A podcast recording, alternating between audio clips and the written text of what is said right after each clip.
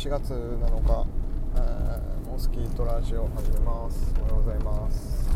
えー、モスキートラジオではうなぎの寝床で扱っている商品やそれにまつわることなどを話していきます。えっ、と今日はえー、っと下下ごしらえ作品作りまあいろいろなものづくりの下準備っていうこと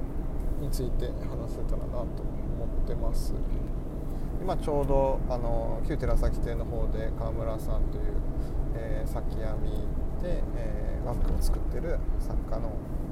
方ですね。福岡の大牟田というところを拠点にされてるんですけどもの、えー、展示もしていてちょっとその中のエピソードがいろんなものづくりも共通している話が出ていたのでちょっとそれに関連した話ができればなと思ってます。えーと、まず先編みっていうものを知らない方もいるかなと思うんですけど、えーとま先編みとか先織りっていうものもあったりしますでそれは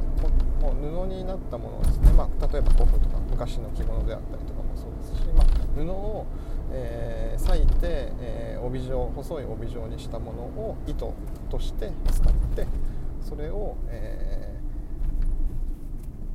通常だと細いあの糸ですね、えー、で織物としては織られていくものですけどもそうじゃなくて布を糸と見立てて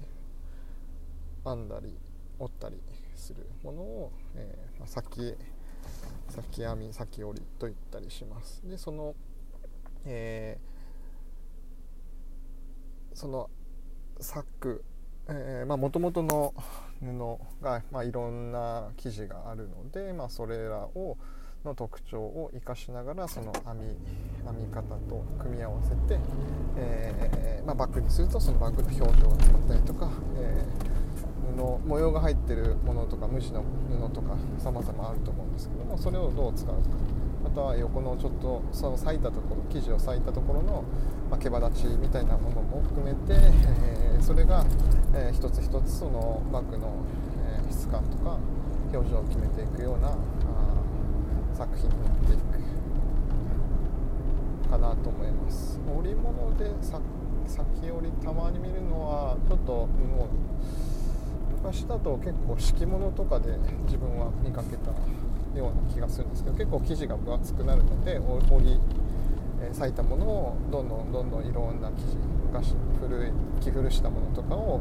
横糸に入れていって自圧のものを使って、まあ、それが結局、まあ、丈夫な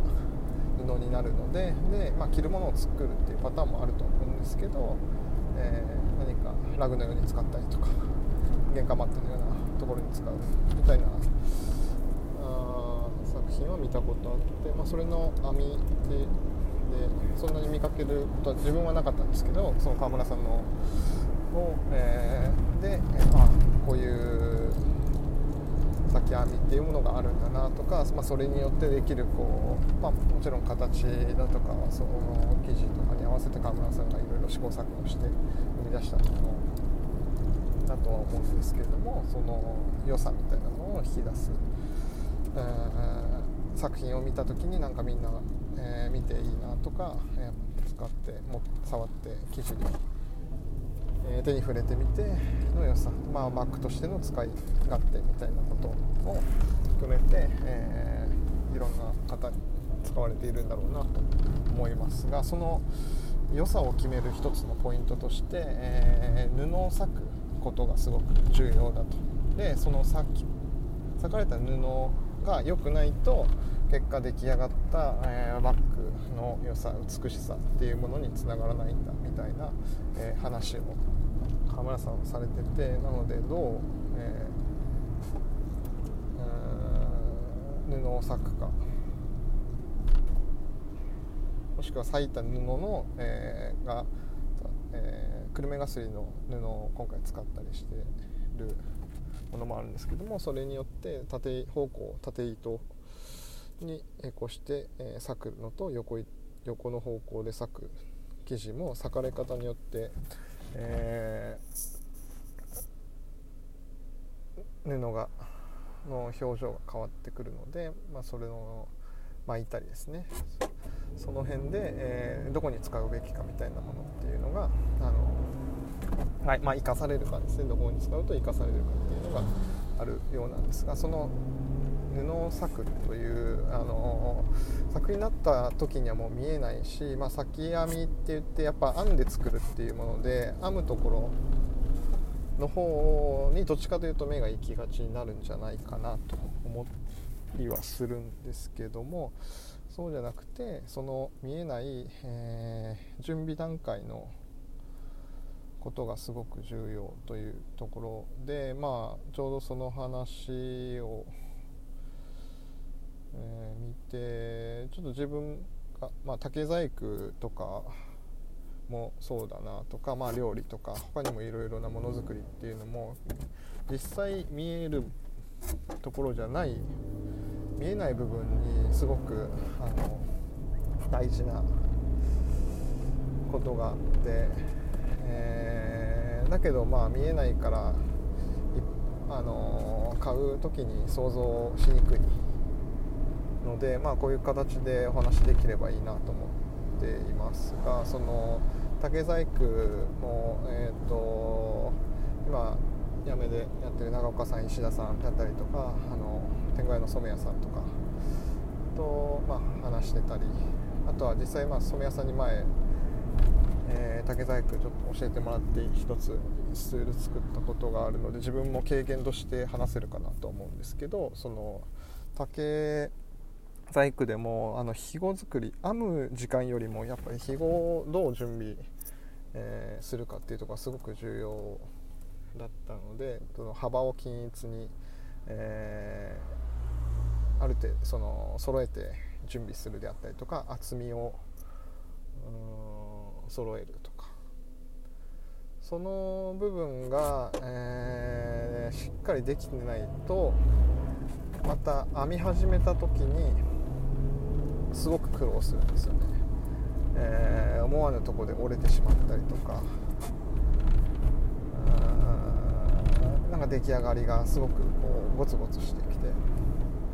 その見た目としてもなんかバランスが悪くなったり。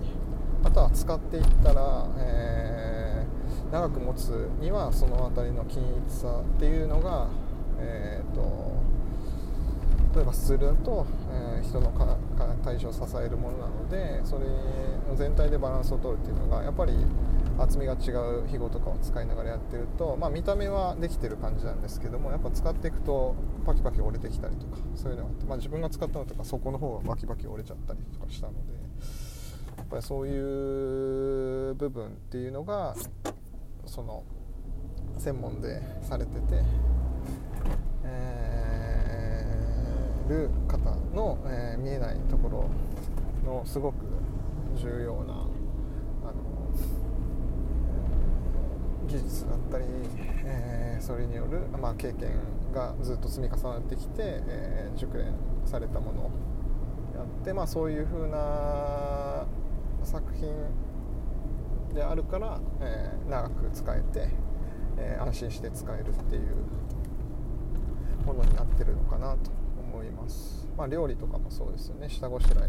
まあ、火が均一に通って美味しく食べられるように。やっぱり何か美味しく食べるとか美しく長く使えるとかそういうそのそれに向かってどういう準備ができるかっていうのがやっぱり